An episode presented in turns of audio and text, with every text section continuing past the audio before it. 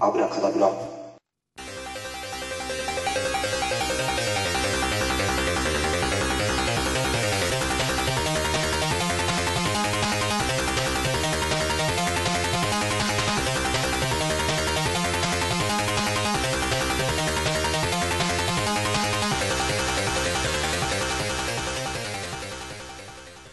はい、手品趣味のミスターコウキです。はい、えー、咳が止まらないドモン Q 太郎です。よよろろししくくおお願願いいししまますす。いやいやいや、今回で、とうとう99回になりました。ああ、ここまで来たんだね。いや、もうね、やめてるとは思う、もう99回、もうやめてるかなと思ったけど、続いてた。うん。続いてだね。いやいやいや、もうほんと咳が止まりませんよ。うん。いやいやいや、そんな感じでね、まあ前回ね、まあ今回に、まあ、前回から実は使ってたんだけど、言わなかったんだけど、うん。マイクをね、うん。実はもうこれに今つけてます、実は。IC レコーダーに。んそれってどういうこと要はちょっとね、まあほん少年 Z さんって方からホームページえにコメントいただきまして、まあ音が悪いところで撮ってるから、うん。今はスカイプでこうやって2人喋ってるからいいけどうん。まあ撮ってたそのね音声が悪いちょっと音がね雑音が多いかなってことで、うんまあ言われたからマイクを買いましたおお。で今マイクつけてます実は前回からつけてますええでもスカイプだからあんまり変わんないかなとあ、なるほどね。はいじゃあ、直接会った時にそれは効果発揮するま感あじかもしれないねちょっとまだちゃんね実験してないから分かんないけどうん。まあそんなわけで今回の映画は何ですか幕末太陽伝。イイエーイエ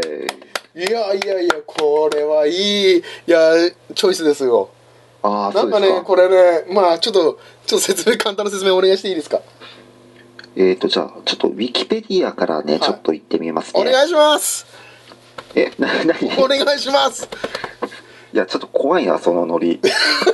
やめて、それ。いやもう明日休みだからさ仕事いやじゃあ、えーじゃあ、あらすじいきますイエーね。えーっと、江戸に隣列する品川宿。遊郭。なんだっけ、これ。イな相模相さ模相模相模屋うんで合流した左平次は金がないのを、えっと、打ち明けると居残りと称して相模屋に長居を決め込み下働下働きから女郎衆や遊郭に出入りする人々のトラブル解決に至るまで活躍あの解決しうん活躍し、果てはこのえーっと武士おう獅子獅子だね太陽族の獅子たちと共はいにはい渡り合うさまざまな出来事の末に左平次は体調を悪くするがそれでもなお首が飛んでも動いてみせまさーと豪語するのだったっおうていうまああらすじ的にはそんな感じいやでーおうでまああのちょっと余談というかはいはいまあはいはいこれかなり評価も高くてですねやっおうおうぱりあのいろんなランキングでもね、はいうんあの1979年日本公開外国映画ベスト10おうはいでキネマ旬報戦後復刊800号記念っていうので第11位、重いねうん1989年日本映画史上ベスト10記念春戦後復刊戦後記念これでは6位なんかよくわかんないけどいいね。 で、まあ、89年うん。大アンケートによる日本 映画ベスト150っていうので9位ああ、高いね。で95年に行ったオ まだーあんのルタイムベスト10日 本映画編っていうのでこうんれまあ記念順だよねおお。で10位はい。 99年映画人が選まぶだオかールタイムベスト100日本映画編うん。これも記念誌に創刊80周 年記念っていうので第金5十金もらってんじゃん、俺。 いやいやで2009年おお、最近だ。うん。映画人が選ぶオールタイムベストお100う日本映画編長えな。うん。 記念誌のあの100 90周年記念号これはでいなんと第4位 微妙だな。なんか微妙。いいんだけどさ、一位じゃないんだよ。 どれも一位じゃないんだよ、俺。監督川島雄三あ、これはね、ゆうぞさうんん。で脚本家にあの今村翔平さんっていいうやいや、これがね、いやか、なり有名な方ですよねカンヌですよ、カンヌ。カンカンヌですよねパルムドールパそうだよ、今ドラマもやってるし。あと、まあ、出演者がフランキー堺いやーこれは素晴らしかったねいろいろ左はい幸子さんっていうのゆき子さんっていうのまあまあそうなんかいる女ね性で南田陽子さんはいはいはいでなんと脇役でこの時代めっちゃくちゃノリに乗ってたスーパースターなのに石原裕次郎 あれ脇役でまあまあ高杉晋作ねうんうんまだちょっと歯の矯正してない頃ねうんその役でまあ出てるとまあストーリー的にはオリジナルなんだけど落語の落語をちょっといろいろそいうだねろんな落語を元にして、まあ主に居残り左平次なんだけどいやー面白かったうん他にもまあ品川真珠とか、うんお見立てってやつとかもねモチーフにあ使われてる随所にいや随所ー、うにん散りばめられています、いやいやいやこれね長い説明なありがとうございますけどいやこれはね本当によねよかったわこの説明したいぐらいいうん、やこれは面白かったわよかったでしょなんだろう先生これうん初めてい今や回初めて見てやっぱりねあのやっぱ時代がさちょっと古いしさうんまあ白黒モノクロだしさまあやっぱりなんかさ1回目は疲れたんだよね慣れるまで、うんうん2回目見た時にあもう全然居残り左平次様、フランキー堺様、うんうんありがとうだねねあフランキー堺ってすごいいいよねいやーやっぱすごいよこれでここれれで見こてなんかもう見てない人ね今見てくださいもう本当うにんこれ借りて損ないうんいやこれ2回ねちょっとね白黒だから疲れるかもしれないけど確かに2回見た方いいよねこれっていや1回目確かにね疲れるっていうのはあるかもしれないそん何も分かんないからうねそう何が起きてるかもう何をしたいのかフランキー堺のその居残り左平次何がしたいのかうん結構あれさ見えないでしょ1回目見ただけじゃうんそうそうそなんかやってるけどなんかやってんだよね本当にそれがなんだよね、ううんそうそそういう面白さがあるよねこのそれをフランキー堺がやってるっていうのがなんかすごいいいっていうか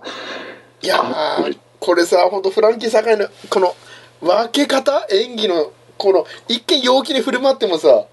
一瞬だけ見せるあ の怖いちやょつっとね冷たいっていうかもう人間に対してのあのそうでほんほんの一瞬だけ出るよね、あの絶望したときあなんだろうねもう人間にもうその世の中に対してのうん、人間も人間に対してのなんだろう冷めたっていうのかさなんかいや冷めたらいいんじゃないあれ冷めたでいいのかなあれが時折出てくんだよねとばうんぶそ場面場面にあれがねう、うん、 2回目とか見ちゃうとうおーそうあそう1回目見た時はちょっと分かんないかもしれないよね、はいそこねあそこね気づかないかもしれない気づいててうもんなんだろうなんか変に白状だなぐらいにしか思わないけだろうけどうんいやーねこれなんかね居残り左平次をちょっとやっぱりね見ちゃうよね見ちゃうよねどうしてもいやーまあこここからまあ当然時代も時代だしネタバレありでいきますかここからはそうですねてかまあかなり有名な作品だからままあ知ってるかもう落語になってるし体ねうんあ、しうん、落語でもあるからねまああとは、まあ、石原裕次郎、まあ、我々お小ー樽としてはは、いはいやはっいぱ石原裕次郎 さんカーナルとしてはねもううん、なんだけど、もうこの時代、この時からもうね、このちょっと前から石原裕次郎って人気絶頂になってたんだよね。あもうそうなんだこうのん、なのに、うん主役をフランキーそ堺うそうで、うん脇で石原裕次郎だよ。いやーあの湧き具合もあの関係性も良かったけどねあの船船のやり取り、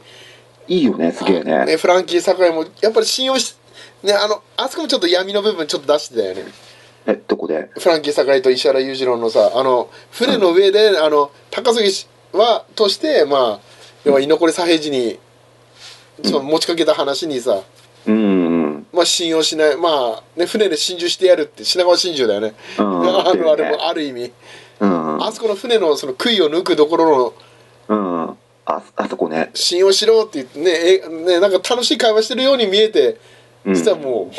そうでもなかったとうん。居残り左平次は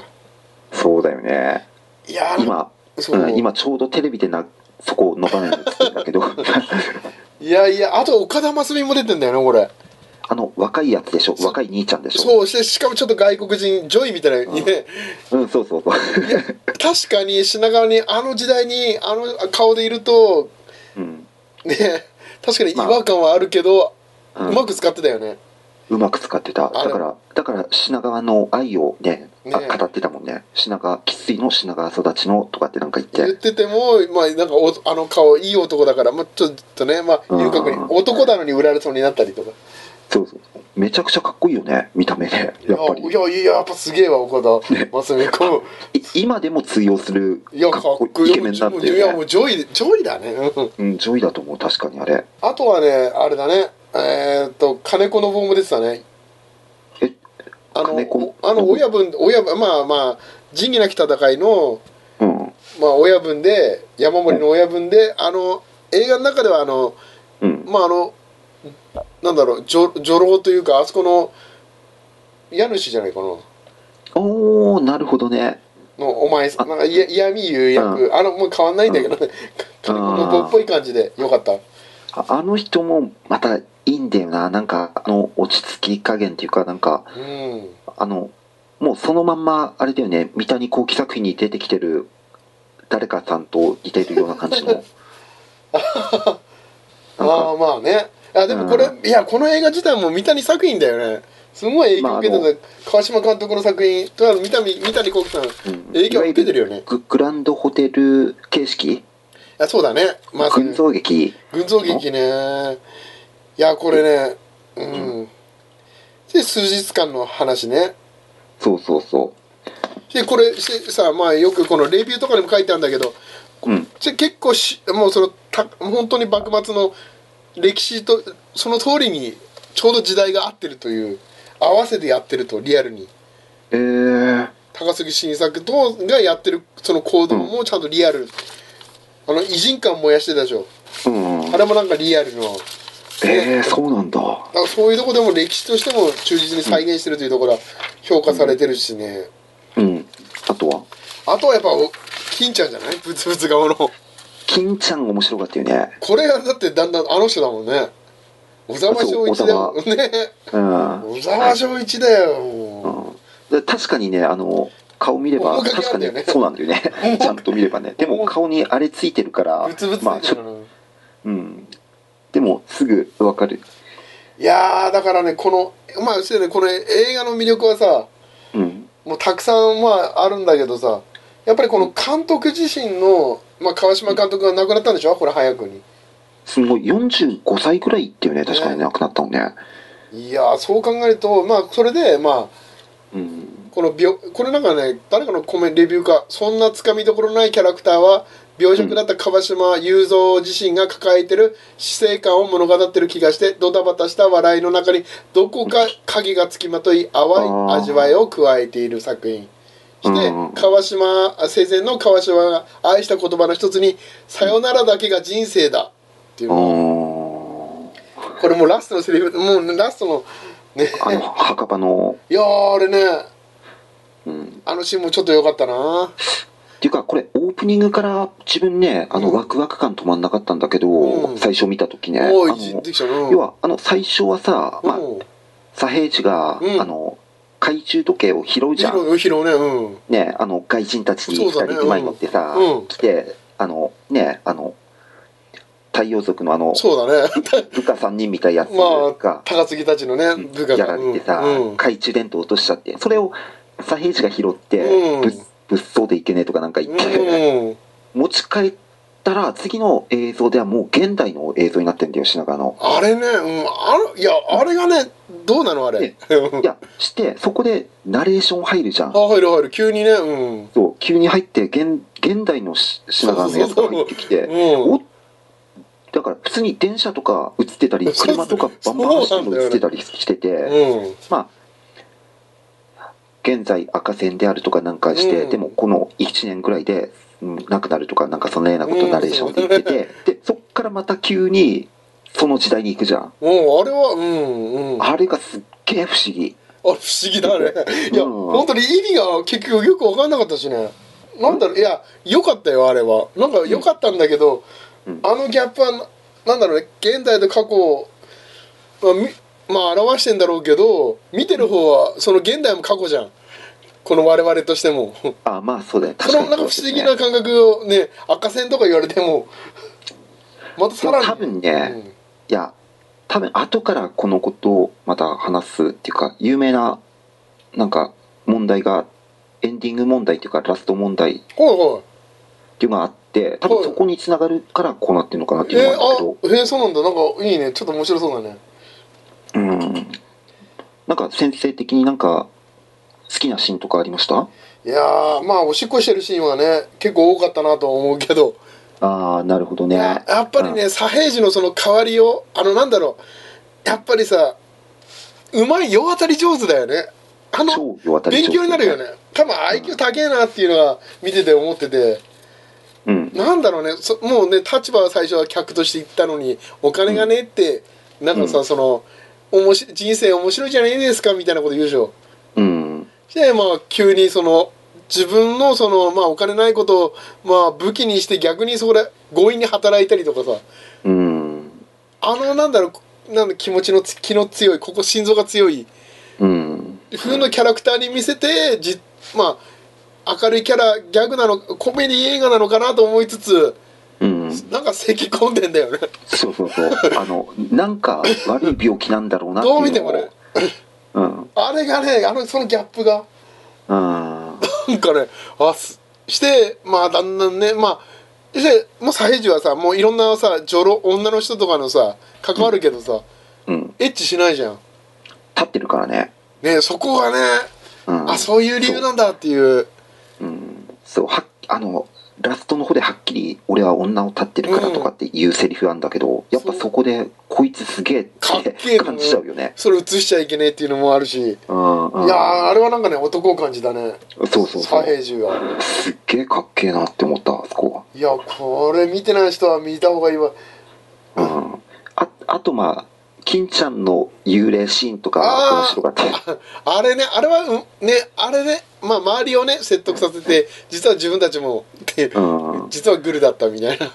うんあれはねもう定番だけどあれは効果あるよねいいよね効果あると思う本当にああいうのいいよねもうね左平次に対してやっかんでるおと、ね、同じような職業の人たちがうんまあ左平次のちょっと知恵で解き、まあ間接的に解き解き伏せるみたいなうんまあとにかく起点が効くんだそうだねトトラトラさんみたいな部分もあるけどねうんまあなんかトラさんとまた違うんだよね咳してるからうん あの咳がいいんだよねうんなんかまあ とかって、ね、もうつ、やってるじゃん、ういや他の人も結構咳してるじゃんしてたっけ他の人あのおかっぴきの人がやってて最初の方出てきた時なんか悪い咳してんだよあの人も マジでしてさユージの高杉晋作も肺結核で多分死んでんだよねあの人も本当はすぐ死ぬでしょすぐ死ぬっていいうやかあの後死ぬんだよあの別れた後あの後すぐ死ぬのだから映ったんじゃないのかな サヘジの肺結核あそうなのかなそういう見方もできるんだよねあーあそうかもしんないなあそう考えたらあれあれ結核で死んだもんね確かね結核だね高高杉杉ううんんやべえじゃんい やなんかすげえなサヘジそのしてまあさサヘジの言葉でまあ、ね、主人公のサヘジは結核で余儀余儀行く場もなく義理人情などクソくらいってな白状な両家の持ち主っていうふうに書いてあるけど、うーんいや本当にねそういう感じなんだよねうん義理人情とかないあるようでないんだよねうんわかるなんとなくさもうもう諦めてる部分もあるけどくす薬は調合してるっていううーんねヘボン先生とアメリカに行くとか 行ってきたとかさだからなんかなんだろうな見終わ2回目くらいに見終わったら、全部この左平次の手のひら手の上であ操られてたみんなが、まあ1回目のそうだね2回目見た時にあ1回目操られてたんだっていうのうん分かるよね、っ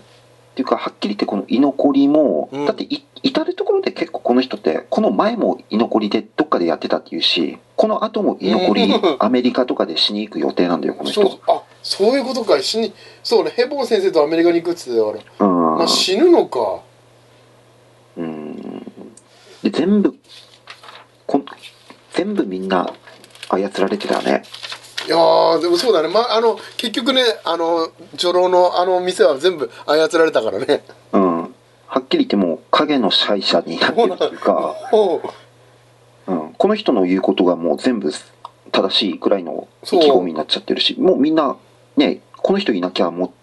ダメだってなってたじゃんもうそう最後の方あれがねあのちょっとまあ前にカナダでもやったフィリップ君を愛してるのジム・キャリーにもちょっと似てるかななんか頭いい人たちでなんか一緒にいてもあなんかね、お金持ちのい一一一流企業企業の人といてもつまんないみたいな、あうんうん最後投げ捨てる感じがちょっと似てるかなといううんあそうなかんかもしれ嫌ない気をさして、ね、いなくなるみたい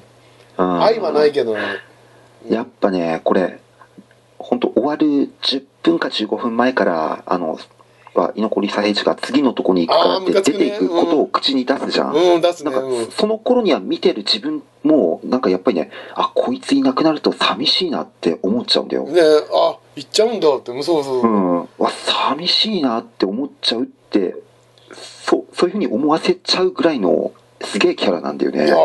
本当ねそれだけまあ魅力もあったしうん、なんねして周りもさなんか慕ってる感じもなんかようやくまあうん物語としてはね、まあまあれでちょうどいいのかもしれないけどうんうんまあ確かもうトラブルもある程度終わったしお金も返済ねうんもう終わったぐらいだからちょうどいいんだろうけど寂しいねうん、寂しいわ。あそこに自分もしいたらね、やっぱ行ってほしくないって思っちゃうわ、きっと。いやー本当岡田とあのねますみの立場でね、うん 最後ああの人を見たく最後なんか、あ仕れち事ょっとやってくださいよとか って、助けてくださいよみたいなこと言って、あれは多分ねまあそう本当に助けてほしいんだろうけど、うん、まああれはね、でもそのパターン何回も続けて、できるだけね逃がさないっていう感じにさせるかなっていう、いやーし最後のあのねじいさんムカつくんだよね ストーカーでしょストーカーまあ今で言うストーカーなんだけど、うんあの腹立つよねやっぱりね左平次のちょっと腹立つ感が面白かったけどねリアルにあ適当なぐあらいの、そう、左平次はもうその頃若干やる気なくなってるよ。もうもう飽きてんだよね、うんうん、次そうの飽き次行きたいうんっていうか次のことを考えてるからもう、うんあの人は割とね雑に扱ってた、ね えうんそれ仕良か事ったけど的にはね、あとほら異人館燃えてる時に左平次の顔が結構、うんいやシリアスなんだよねあそうそうそうシリアスあれあのあの時みんなで火でさ火事でっても盛り上がってるのに左平次ちょっと表情違うんだよね、いあれってどういうことなんだろうねやいやもうやっちまっどたういう思いなのかっていうかや歴史が動いてやっちまった感があるんじゃない、うん周りがあそっか多分ああの時にそれと同時にもうそろそろ出ていくっていう決意したのかなっていうのが思ったんだけあどあそうだねあれもそうだねもうだってあの頃にはもう高杉もういなくなってるしねうんまあいやあのなんかねあの感じもうなんかの、なんかねあれあの辺からもうなんかちょっといいなと思ったねもあーなんか本なん当かか影をもう影がはっきりと影を見見えて見えてきてるね影がねはうっきりとそうしてそっからくるってまたキャラ変えて明るいキャラを演じて、うんさあ戻りましょう戻りましょうみたいな感じに戻っていうんそうそうそうやこれはねいい映画紹介させていただきましたよ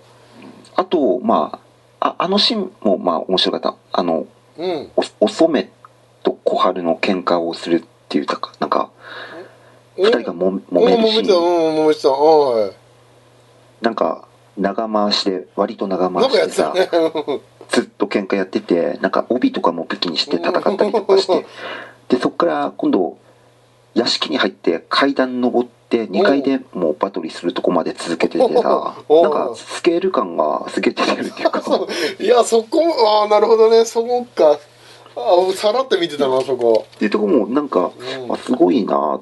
てなんか思ったなこの屋敷の奥行きもあなそんうだねかちょっとちゃ若ん干と感じられるっていうかそうだねあそこはもう本当舞台だよねあそこちゃんとセットなんだろうけど、まあねあれは良かったねあとまあなんかこれラストシーン問題っていうのがあこのそう映画そうちょあっるとんだそうよ聞かせてよそれどういうことなんかほんこの映画のラストシーンってさあのうん墓場までうん案内したショスとかをねそうだねうんでまあ嘘の墓場うんさしてそれがそうだよとかってなんか言って言ってる逃げるじゃん逃げる最後ねで「おめえこんなことやったら地獄に落ちるぞ」とああかれってでも言われあてそさうあのねうんでなんかもう左平次がうん地獄も何もねえとかって俺はまだまだ生きるんだあそう的なそこうと言言っっててさ結局うんで走って逃げてく逃げてでくねも本当はこのラストもっと続きがあるんだよねこの川えそう島なの監督が最初、おおい見いたかったねなちょっと気になるなおおはいこはれいけ結構普通に有有名名ななんんだだけけどちょっと聞かどせて俺全然知らないうん聞かせてあのあとあの走っておお行く行くういんくでしょ、でもずっと走るんだまだおおでその墓場の墓場とかあるセットも越えていくんだよ えまた戻ってく るのいや戻ってこないセットを越えていくんだよえどういうことだってあの海セのッ方 ト越えてその撮影場所も越えるんだよえ撮影の場所のドアも開けて外に飛び出すんだよおおあなんか現代っ現ぽく代に行くんだよあはいはいはいはいはい現現代ってあのオープニングのあの品川を走る走って逃げるんだよでできたその周りにうん今まで登場してた人物が現代の格好をしておー一人ずつみんな出てくんだよおのいいじゃないっていうめちゃくちゃな終わり方が本当は ね川島さんが作りたかったんだああコメディだねいいねなんかそれだからそれでいくとこのオープニングにつながるっしょああそうだねあのね謎のうんうんあいやだからげ現代のいやさあのなんでやんなかったんだろでもそれそれじゃあ意味が分かんないって周りにみんな反対されて、うああまあうん、それであのそれはやめたんだよ、いやーなんかね面白いねそれ聞いてて面白いねうなんんかコメディだでよねそれやったでらここの終わり方の章ってできなかった終わり方の章って結構他の監督とかにも影響を与えたみたいでさ、うんなんかテレビ版のうん「エエヴァンゲリオン」のはいはい最終回とかああも安藤さんの監督にもそうだね影響を与えてるとかってなんかね庵野監督えー、なんだどこだなんだあ安野監督の庵野ね、監督もすねこれひあの書いてあったのねコメントうん、えなんだろうな何エヴァでもあったこんなシーンエヴァの最終回おめでとううん最終回の方でもなんかこれに影響された場面があるとかってなんかねへえのはなんか見たへえあでもでも絶対そうだろうね庵野監督はうんこれ評価してたからねうーんまあわかんないけどいやでもいいよいいよなんかいやねこの川島監督若いうちに筋縮症になったんだようねだからこれあれーん動けない体が動かなくなるやつだね手足の筋肉とかあそうなのそうだんだん本当だから車椅子になっても最後はもう全く動けなくなるんじゃないえー、マジでうんねすげえなえちょっとかわいそうなんだけどかわいそうって言ってもおかしいな、まうーんあ、それを左平次もまあね左平次もあの薬ね調合してるシーンもちょっと良かったんだけどねうーん確か何やってんだろうって1回目の時は思ったしうーん2回目だといやあれ必死なんだっていうのをうーんそうそうど本当ねどっちかわかんないというか死ぬのを覚悟してんのかそれとも意地でも生きてやるっていうどっちなんだっていうところもあって、いやーでもし、まあ、死は覚悟してるからあの逃がすシーンもあったんじゃないあの女の子逃がすでしょあのねお金うん10年後でも払うからって言ってる、うんそんでもそのそれの上であの意地でも生きてやるっていうのがさらにあるとまあねそれもありかな まあまあでも死んじゃうけど、まあ、死ぬのかなっていうのもあるけどね、まあ、10年は生きてねえけどまあまあいそのつ死んでも構わねえとうんけどたただだじゃただ知らねえよただとことん生きてやるっていそううそうそうのそういやーかっこよかったわ左平次がかっこいい、いやーこれね幕末対応でミスターコーギムさんから勧められましたがええこれはぜひともまだ見てない人はおすすめです超おすすめですよねかなり99回には来てないような気がしますなんかうんそうかもしんない99には何も当てはまらないけどねいやでもよかったわいや僕ねこれは良かったといやなんか久々に良かったと思いましたなんかちょねっとねやっぱりいいわミスターコーギーいいの選ぶわ、いやいやいやこれはかなり前にやっぱ自分も映画先輩から勧められて、うん、今はなきうんそうだよねやっぱずっとなんか印象に残る映画として残ってたからこの間ね先生からさうんなんかミスターコーキも探せってなんか言ってたいやいやいやまあまあそこはねうんまあまあそんな感じでじゃあね映画先輩に供養を込めてだ ねまあこそろそろねまあいろいろね前回とちょっとね最近の映画ばっかりやってたから、まあ、うんこういうのカナルだったらね99回は、うんまあ、こういうのもありかなと思いましてはいまあ締めましょうかはいはいえーとそれではカナルな町小樽から映画の話を中心にお送りする温厚知新ラジオでしたということではいそれでは皆さんしたっけだっけ